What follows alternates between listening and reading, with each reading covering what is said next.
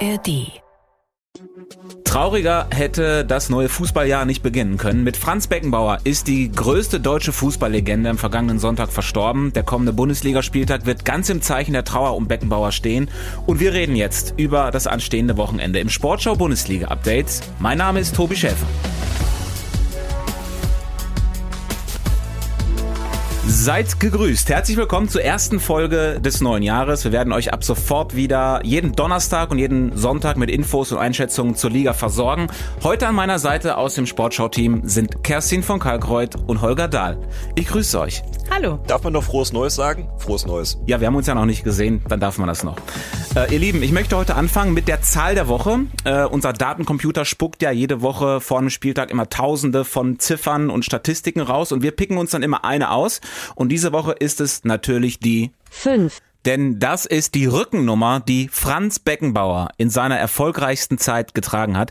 Äh, er hat die Rückennummer 5 quasi erfunden, obwohl er in der Nationalmannschaft äh, die ersten Jahre auch die Nummer 4 hatte erst und später bei Cosmos New York hat er die 6 getragen und äh, in 60ern bei den Bayern, laut Statistikbüchern, hat er auch mal die 3 gehabt. Aber die 5 ist eben die Nummer, die äh, für immer mit Franz Beckenbauer in Verbindung gebracht werden wird. Ähm, die Liga trauert um Franz Beckenbauer. Es wird überall eine Schweigeminute geben und mit Trauerflor gespielt. Und wenn wir ihn jetzt mal so ein bisschen äh, mit der Bundesliga in Verbindung bringen, 424 Bundesligaspiele hat er gemacht für die Bayern und für den HSV. Er ist nur ein einziges Mal eingewechselt worden, äh, das war beim HSV und auch in der Nationalmannschaft. 103 Länderspiele, immer Startelf. Und in der Bundesliga äh, hat er keinen einzigen Platzverweis kassiert, nur vier gelbe Karten bekommen und äh, hat bis heute in der Liga-Geschichte die meisten Eigentore geschossen. Das sind so Zahlen, die sich rund um Franz Beckenbauer ranken. Was geht euch als erstes durch den Kopf beim Namen Franz Beckenbauer? Also ich sehe ihn im äh, Heli über Deutschland fliegen als äh, Chef der Fußball-WM 2006, wo er es ja wirklich geschafft hat, irgendwie jedes Spiel mitzunehmen, äh, war für mich Wahnsinn und ich werde auch ein bisschen nachdenklich im Moment, weil ich so den Eindruck habe, dass viele irgendwie zu Lebzeiten dann verpasst haben, nach den Korruptionsvorwürfen rund um dieses Sommermärchen 2006 wirklich auch zu Franz Lebzeiten nochmal hervorzuheben, was für ein außergewöhnlicher, stilprägender Deutschlandrepräsentant er gewesen ist. Also ich habe als allererstes die Bilder von der WM 1990 vor Augen. Das war meine erste Weltmeisterschaft, die ich so richtig wahrgenommen habe. Und während ich zu Hause auf dem Sofa stand, äh, ist Franz Beckenbauer über den Rasen geschlendert mit der Goldmedaille um den Hals als Teamchef Weltmeister. Äh, ich habe ihn viele Jahre später wieder treffen dürfen. Da war ich Praktikantin bei einem Bezahlfernsehsender und äh, er war da als Experte, hatte offensichtlich Langeweile.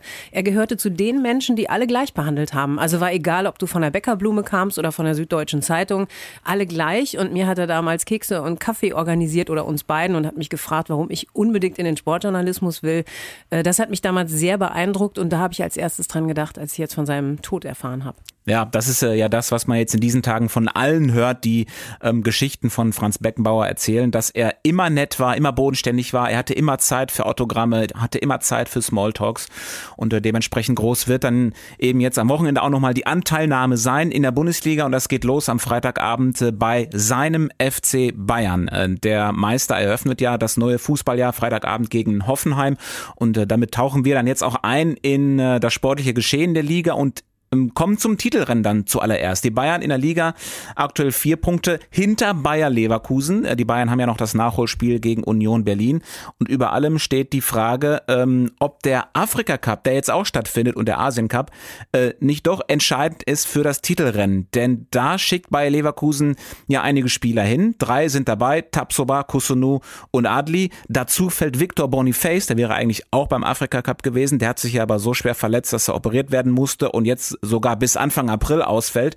Also das sind einige ähm, Säulen, die da fehlen bei Bayer Leverkusen. Wie wird sich das auswirken? Äh, ist das entscheidend für die Meisterschaft? Nein.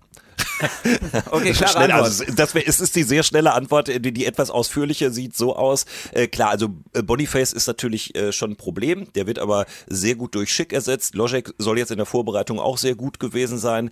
Ähm, dann reden ja viele immer über vier Bayer-Spieler, die mit dabei sind. Äh, bei Amin Adli, der ja für Marokko mit dabei ist, äh, für den gilt, der hat in der Bundesliga ohnehin nur 258 Minuten gespielt für Bayer in dieser Saison. Dann sind wir noch bei Kusunu und Tapsoba. Ich glaube, das kriegen die Leverkusener äh, kompensiert kompensiert und auf der anderen Seite haben die Bayern ja auch mit Kim äh, beim Asien Cup und mit Masraui ähm, da äh, Probleme. Äh, da kommt ja jetzt offensichtlich nochmal ein bisschen was Neues dazu. Eric Dyer ähm, ist da der Mann, der gehandelt wird als 29-Jähriger für die Innenverteidigung. Aber das muss erstmal auch alles funktionieren. Ich finde, dass sich das ausgleicht zwischen Bayern und Bayer. Deswegen hat das keinen Einfluss und lass uns Stuttgart noch mit reinnehmen. Äh, die haben mit äh, Girassi, äh, Silas, Jong und Ito ja auch noch ein paar, die mich mit dabei sind. Deswegen haben da alle so ihre kleineren Probleme, aber das wird keine Auswirkungen haben.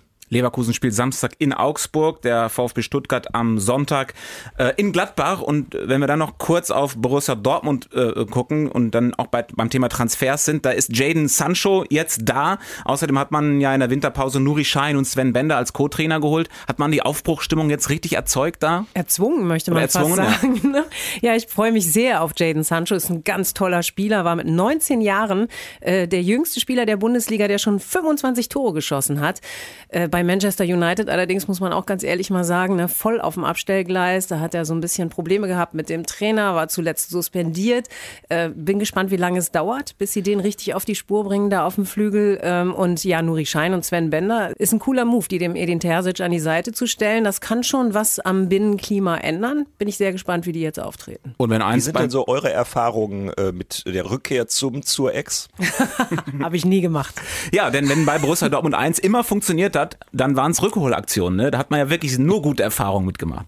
Ja, ich bin skeptisch. Also bei Jaden Sancho bin ich echt skeptisch. Äh, jetzt gerade kurzfristig, genau wegen der Geschichte, die Kerstin gerade angesprochen hat. Also der hat jetzt nicht viel Spielpraxis. Der kommt irgendwie auch ein bisschen verwüstet äh, von der Insel wieder zurück. Also den müssen die echt wieder gut einbauen da in diese Mannschaft. Außerdem bin ich ja sowieso der Meinung, dass äh, Dortmund vor allen Dingen in der defensiven Stabilität Schwierigkeiten hat. Und da ist Sancho ja jetzt auch keiner, der wirklich helfen kann. Bei den beiden Co-Trainern würde ich sagen, großer Wurf. Ich glaube, dass das das Klima in der Mannschaft durchaus positiv beeinflusst. Jaden Sancho ist äh, der Königstransfer jetzt im Winter bei Borussia Dortmund und woanders, da hat man auch ordentlich was geholt und zwar bei Eintracht Frankfurt. Äh, da wird gesagt so ein bisschen, Eintracht ist eigentlich so der Wintertransfermeister, denn es kommen unter anderem Sascha Kalajdzic äh, von Wolverhampton wird ausgeliehen und Donny van de Beek, ehemaliger niederländischer Nationalspieler, auch von Manchester United. Ähm, dabei hat die Eintracht ja bisher noch gar keine Katastrophensaison gespielt. Ich meine, die sind Sechster, drei Punkte hinter Platz fünf. Das reicht da eventuell sogar für die Champions League. League, der fünfte Platz. Ähm, was heißt das für Frankfurt? Was geht da noch? Ich würde sagen, sie brauchen es ganz dringend, weil durch den Afrika Cup fehlen ihnen auch wirklich wichtige Spieler mit Skiri, Chaibi und vor allen Dingen Omar Mamouche, der ja viele Tore geschossen hat. Die fehlen den Frankfurtern und Oh, Wintertransfers gilt so ein bisschen das, was für Jaden Sancho äh, gilt. Ne? Wenn sie ja, bei ihren Ex-Clubs so viel gespielt hätten, wären sie jetzt nicht gekommen. Also auch da bleibt abzuwarten, ob die Frankfurt einfach sofort helfen. Ja, also ich meine, die mussten ja auch wirklich was tun, weil die haben ja im Sommer äh, da Kolomyani abgegeben, Jesper Lindström, da haben ja quasi noch 130 Millionen frei rumgelegen. Ähm, die kann man ja gerne auch mal in die Mannschaft investieren. Das war nötig und ich finde, Tobi, du hast voll recht. Also man denkt ja immer, oh, Saison bei Frankfurt war vielleicht nicht so doll, aber die sind tatsächlich tatsächlich äh, Sechster, sind neun Punkte hinter Leipzig. Jetzt lass uns mal, also ich glaube das nicht, aber lass uns mal da drauf gucken und sagen, sie schlagen vielleicht die Leipziger sogar. Dann kann da ein richtiger Flow entstehen bei Eintracht Frankfurt. Äh, also ich finde, das sind jetzt äh, spannende Transfers. Vielleicht kommt ja sogar noch ein bisschen was äh, hinten drauf. Frankfurt muss man, glaube ich, auf jeden Fall als äh, ja, potenzielle Mannschaft der Rückrunde auf dem Zettel haben. Also ich bin ein bisschen bei Kerstin, wenn man sich die Zahlen anguckt. Kalajdzic in Wolverhampton, äh, Wolverhampton, zwei Tore in elf Spielen davon ist er zehnmal nur eingewechselt worden. Donny van de Beek, der hat bei Manchester United nur ein einziges Mal gespielt, ist nur ein einziges Mal eingewechselt worden, war ganz oft gar nicht im Kader. Also das sind jetzt zwei Spieler, die waren jetzt auch nicht jede Woche auf der Titelseite von, von irgendwelchen Sportzeitungen da in England. Aber entschuldige, aber da gehe ich nochmal schnell dazwischen und sage, äh, aber Kalajdzic kennt natürlich die Bundesliga richtig gut. Ne? Also der wird nicht viel Anlaufzeit brauchen. Äh, Donny van de Beek äh, hat äh, auch was zu beweisen, nämlich, äh, dass, dass er einer ist, äh, der auch niederländischen Nationalmannschaftskriterien entspricht. Äh, das kann auch kurzfristig gut werden. Kommen wir noch zu einem großen Sorgenkind der Liga zum ersten FC Köln. Am Samstag geht's gegen den ersten FC Heidenheim und zwar mit einem neuen Trainer. Timo Schulz hat jetzt das Sagen beim ersten FC Köln. Er ist der Nachfolger von Steffen Baumgart. Äh, wir haben in der Abstimmung bei WhatsApp, im WhatsApp-Kanal der Sportschau euch mal gefragt, glaubt ihr denn daran, dass der erste FC Köln mit dem neuen Trainer Timo Schulz die Wende schafft? 40 Prozent von euch sagen ja und 60 Prozent sagen nein, der erste FC Köln ist auch mit Timo Schulz nicht mehr zu retten und wird aller Voraussicht nach danach dann in die zweite Liga absteigen. Ähm, was hält Timo Schulz selbst von seinem Team? Ich habe die Überzeugung, dass wir eine gute Mannschaft haben. Ich habe die Überzeugung, dass wir die Situation, dass wir sie drehen können. Ich glaube, das ist das Entscheidende. Ich gehe das positiv an, ich freue mich auf die Arbeit mit der Mannschaft.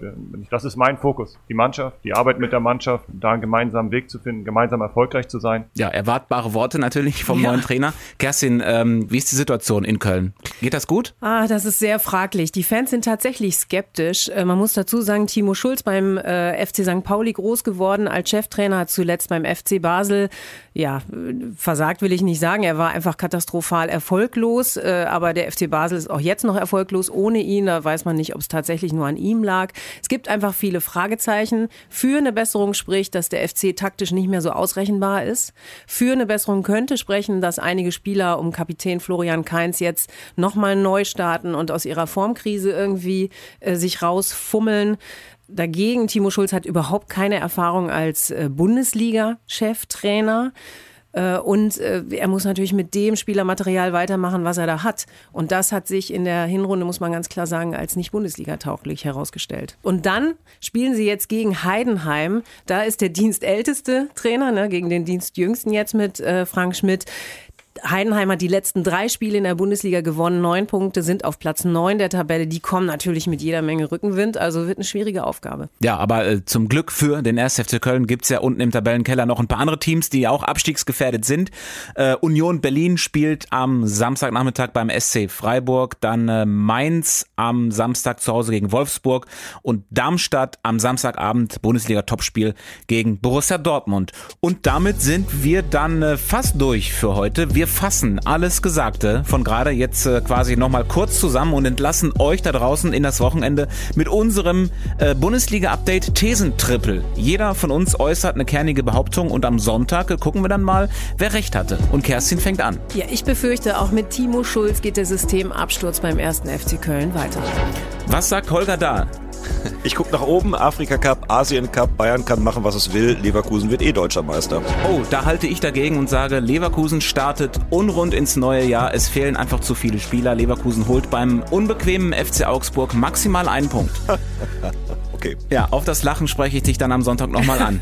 äh, und damit sind wir jetzt wirklich am Ende. Alle Spiele der Bundesliga gibt's am Wochenende wie immer zum Hören in voller Länge bei uns in der Sportschau-App. Und das Bundesliga-Update kommt dann am Sonntag wieder. Jetzt gilt erstmal das Motto, das immer schon am besten zu bevorstehenden 90 Minuten gepasst hat. Geht's raus und spielt's Fußball.